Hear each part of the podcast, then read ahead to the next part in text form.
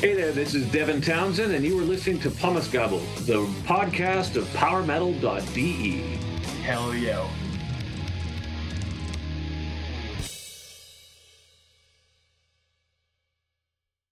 Hey there, it's myself from the podcast Pumice Gobble, and the following interview is in English because of our today's guest, and appreciate this person. Also because of his musical genius, albums like Empath, Epic Clouds, and Addicted. And uh, these albums have totally captivated me, and I can dive into another world through this artist and his music. Whether under the name of his project, his band, as a solo artist, or with Strapping Young Lad, his albums and his music are always sometimes very special for me. And therefore, it is a very great pleasure for me to have him on the podcast. Ladies and gentlemen, the one and only, the fantastic and the amazing Devin Townsend. Thank you very much for having me. Thank you very much for the interview. How do you feel? Mm, I'm good. Every day is a different day, and today is a good one. With Lightwork, your new, very multi-faced um, album uh, will be released uh, in this in this month, and the Puzzle and Snuggles last year hinted at what is reflected on Lightwork, I think. And for me, it's a soundtrack of a wonderful journey. Music by Devin Townsend is for me an independent and unique, non-comparable to any other music. And whatever albums I pull off the shelf and put in, um, the journeys are spectacular, sometimes more relaxed, sometimes mysterious, but always very valuable. And so today I want to talk with you about Lightwork, your new mm-hmm. album, and try to read between the lines as well. So um, the album was produced by Garth Richardson, who also worked with Rage Against the Machine and Rise Against. What were your reasons for you not to producing this record yourself, but letting an external person do it? Well, we ended up producing it together at the end of it, it ended up being clear to both of us that it was a co-production. Mm-hmm.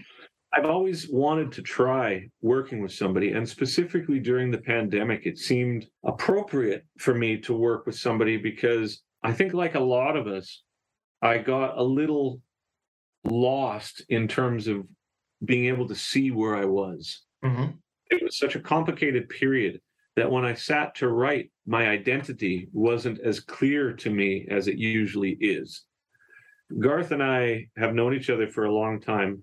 He's in Vancouver, I'm in Vancouver. Mm-hmm. So it seemed like my desire to see what would happen if I worked with a producer coincided with circumstance. So we just thought we'd see what happened. And I came to him with about 50 songs Mm-hmm. The process was was new for me and difficult, but weeding through those songs and then choosing of those songs which one seemed the most appropriate to both of us uh, resulted in something that you can really see his influence, but I feel like I managed to keep my identity as well. All right. And in an interview, you said uh, that you worked on this album with a team, and this condition kept you from loving the album from the beginning. Uh, can you explain that a little bit? I think my need for control over what I do has always been so strong that although when all was said and done, I was able to sit back and appreciate it, at the time, relinquishing any control was very difficult for me. And I think a lot of how I connect with the work at the end of a process mm-hmm. is by being able to say, oh, I understand what my motivations were. I know who I was during this period. I know why I did this. I know. And to have other people involved meant that there were certain aspects of the record that I didn't have a complete understanding of. And it took time for me to then say, oh, okay, this makes sense. And actually, what other people saw in me, I can now see in myself. But that process of figuring that out and self analysis and all these things is, in the long run, what I was looking for. So, although it was difficult, I'm happy to have done it. And um, let us talk a bit about the amazing artwork. It's a very simple artwork, but in combination with the music on it, it's uh, very amazing. And um, it shows a lighthouse. And in general, a lighthouse is supposed to show disoriented ships in the right direction. So it's supposed to indicate the safe harbor. Um, to what extent does this image compare to the music on Lightwork? Uh, completely. However, it it's more for me than the audience. And to clarify, the music and the intention of the music to make something bright and optimistic and follow that where it led was what the lighthouse represents. And I'm one of the ships. so I felt that during the course of last year, when things were very, very complicated, I needed to have something to keep it together, to keep myself balanced. Mm-hmm. And the music that I consciously was trying to search for, its function was that. During a period where things were really, really dark, um, the music acted as a as a very tangible light for me to keep me from losing my balance, I guess. And so, yeah, the artwork is very much tied into what it is that I was trying to do with this record. So you were also uh, looking at your safe haven yourself. Oh my God, absolutely. I mean, I do feel that sometimes artists, musicians, etc. Maybe there's the assumption that that life is for some people different than it is for the audience, but in many ways it's identical. And and the things that I went through and had to try and navigate during the pandemic were the same as what most of us had to people and family and death and and the news and and all these things it's like I've got kids, I've got aging parents. I was trying to navigate these things and plus make a record and plus all the things that were happening during the course of the record that was very upsetting, you know, just like technical problems and personal problems and things like this. And so I felt that when I sat to write, the things that were more appropriate for me than making hateful, angry music right now, because that was I already had so much of that in the my world I felt that I needed to go the opposite direction just so I could kind of keep my balance. And that doesn't necessarily mean that this is what I will do for the rest of my career. In fact, what I do next will be completely different than this. Hmm. but for right now, that's what was the most appropriate to me. Mm-hmm. And do you think that the pandemic also have left the people disoriented and uh, they they have to to search um, like yeah like you in the in the uh, video clip to moon people and uh, you have to search for a lighthouse to keep your balance right i can't speak for other people i can only speak for myself but for me, yep. and um, maybe you can you can ask me the question: Who or what are the moon people? It was just a word that I liked. Mm-hmm. I think that if I really think about it, the moon is the opposite of the sun, obviously, and and there's a line in there that seemed natural for me where I say moon people challenge the ways of the sun, and maybe maybe what I mean by that. I have to analyze my own lyrics, so forgive me if, if, the next time we talk I have a different impression. But um, mm-hmm. maybe the people who are like the sun people are like the extroverted types, the people who really like to be seen and really want their opinions out and want to all that left, right, black, white, blue, red sort of shit. And maybe the moon people are the people are just more like I need to just watch this because it's it's so much mm-hmm. that I, I I don't know. I don't know, right? Mm-hmm.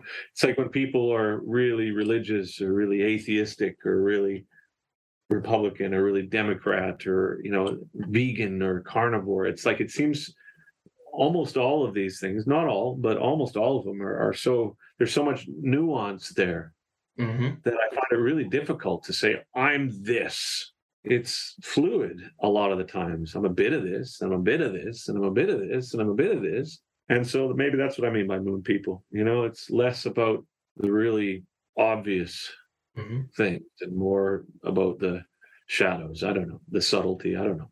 So it isn't a black or white thinking as more as many shapes of gray.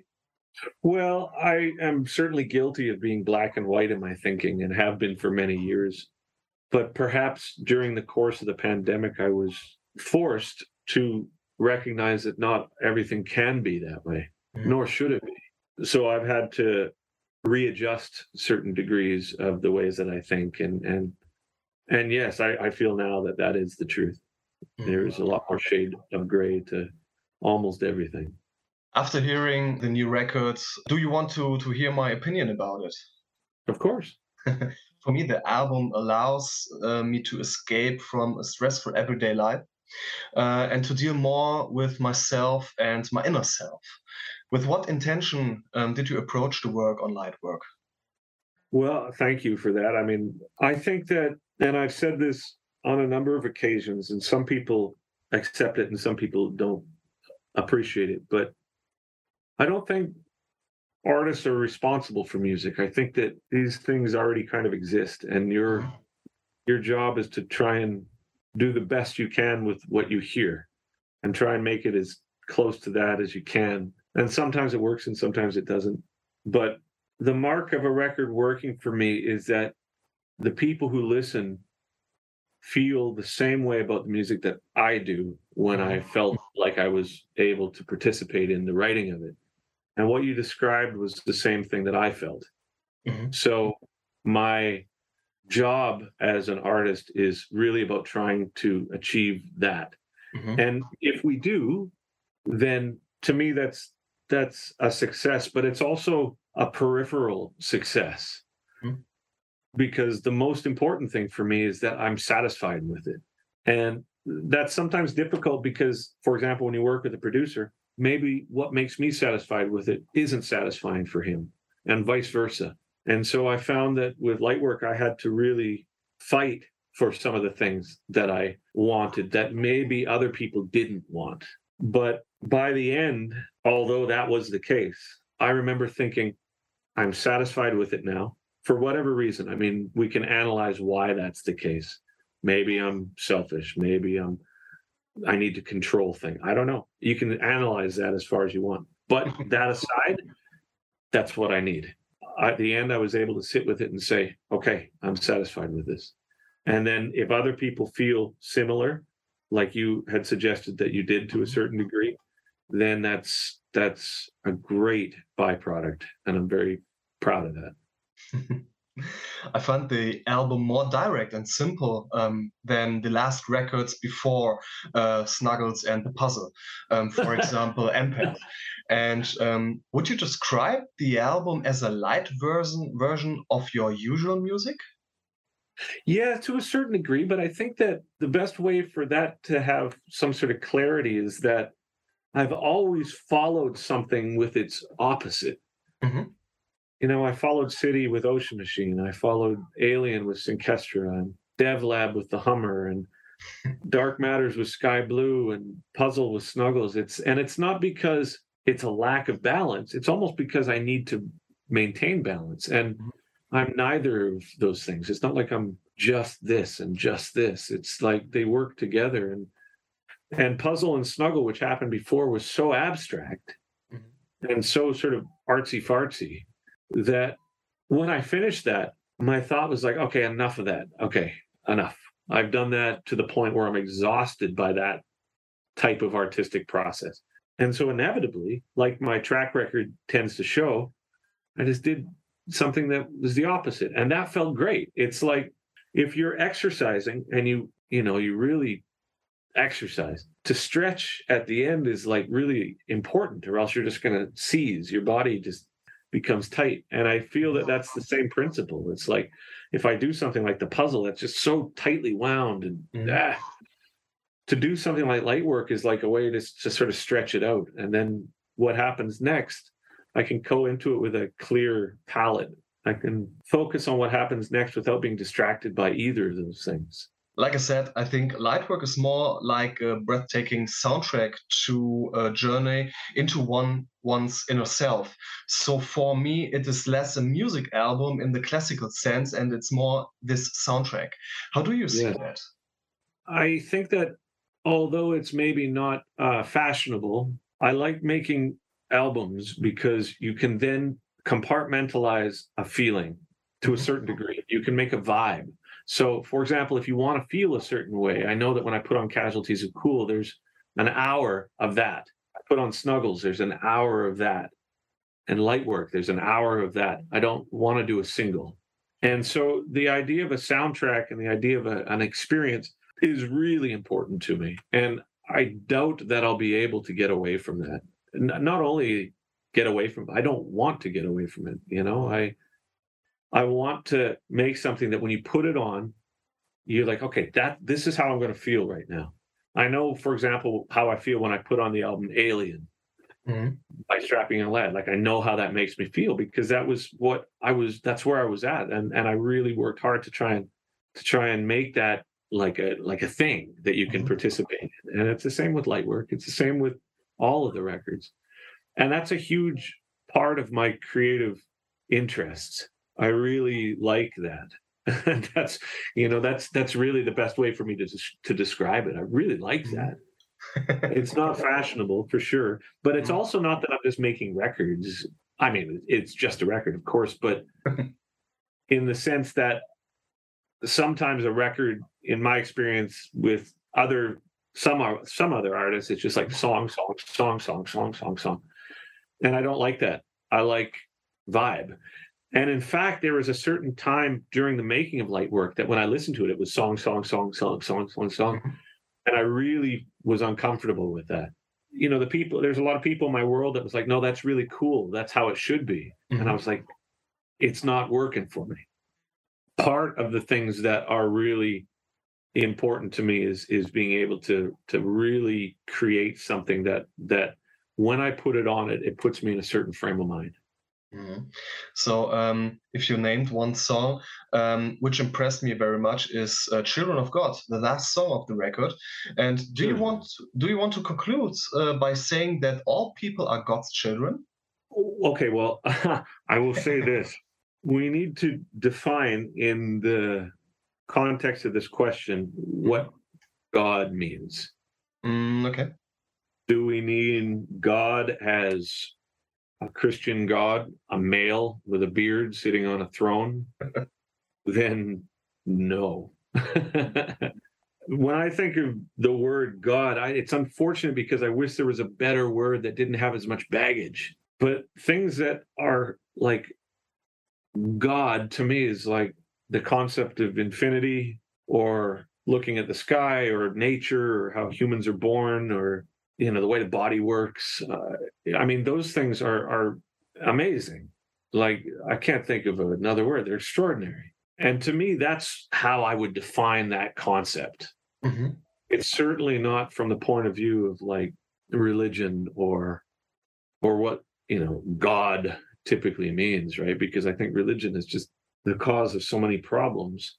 But i also can't ignore the fact that I think that these sorts of things are so incredible, right? Like, I love the concept of infinity. I love that. It's like, like I'm. It's an analogy for the ineffable nature of, of the universe, and I love that I don't understand it, and I love that it's beyond me, and I love that I'm a part of it, and all those things. And by children of God, what I'm meaning in there, I w- and again, I wish there was a better word, but God is an easy word to sing mm-hmm. as a hard consonant in the beginning and the end, you know, well, the end at least. And um, when I look at the news and the amount of people are just so angry at each other and war and divisiveness and politics, and I think we're just a bunch of fucking kids. You know, we're playing in the sandbox and everyone's power and love or sex or whatever the motivations are, money, whatever. It's like, and it just seems so profoundly childish, mm. I guess, in comparison to like the fucking awesomeness of it all. So that's what I mean. But it's certainly not like we're all God's children and you know what I mean? It's not that, but in lack of a better term, I just chose that one. Mm. I think it's a very good term. And to sum up, um, I think light work is a such a beautiful record with uh, many many great melodies and um, a very cool vibe a very relaxed and easy way to to hear the music. And in the limited version there will be another disc called nightwork. What do you have to say about the songs on nightwork? Are they rather darker and harder than lightwork no, no, it just seemed like a, a clever title. You know what I mean? I was saying in the last interview, a, a name that might have been better would have been Might Work. Like, and the reason was the way that I write all of this stuff really is I'll have a moment that seems significant enough to want to follow and try and mm-hmm. illustrate that, like paint in like a coloring book. But the way that I determine what colors I use requires me writing tons and tons of music.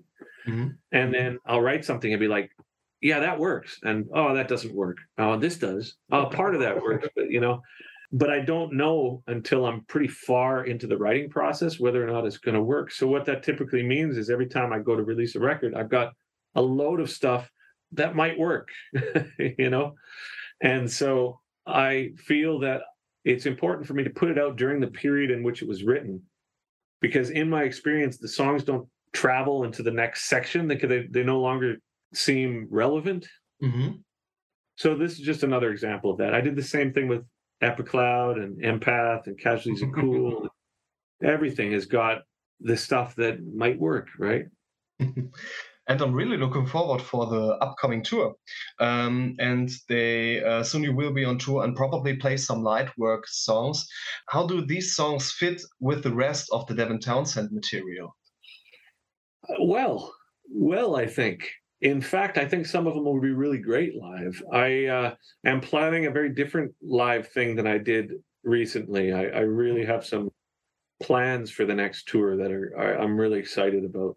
I haven't thought about it enough yet to be able to define it for you, mm-hmm. but I'm at the point with the thinking of it that I know it's going to be really special. So, hooray! so we're looking forward. So, um, is there anything you want to say about the upcoming record or the upcoming the upcoming tour? I hope people like it. Yeah, there's going to be people that don't, and that's fine too. I think it's the only thing I hope is that life's difficult enough, right? Like just mm-hmm. find something that you like and listen to it. And if that's if this is part of that, then I'm honored. And if it isn't, it's totally fine, right?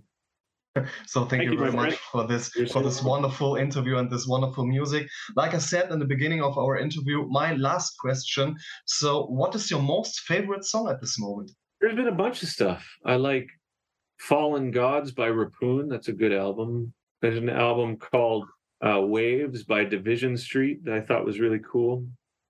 I'm listening to a lot of Boards of Canada. Mm-hmm. I actually listened to a lot of Coldplay recently. Not because I love it, but just because I find it interesting in a weird way. Oh, uh, I actually, I think he's actually even German. Um, there's an electronic artist called OTT. That could and, be, yes. Yeah, and and he's put out a couple of records. One was called Heads, which I thought was really cool. Yeah, let's stick with that. I really like that stuff. He had us okay, or the song "The Morning We Went Up the Hill" by OTT All is right. a song that I I really enjoyed actually. so, dear listeners, you have to check it out. I will choose Bathory with the whole record "Twilight of the Gods." Um, oh man, if we're talking metal, I'm I'm sorry. If I say to the listeners, don't listen to the song I suggested if you want to hear metal. Bathory is very important music for me, and uh, so dear uh, Devin. It was a big pleasure for me to speak with you to get many background informations about this wonderful record. So, everybody outside, Devin and I wish you all the best. Take care of you and have a nice day. Thank you, sir.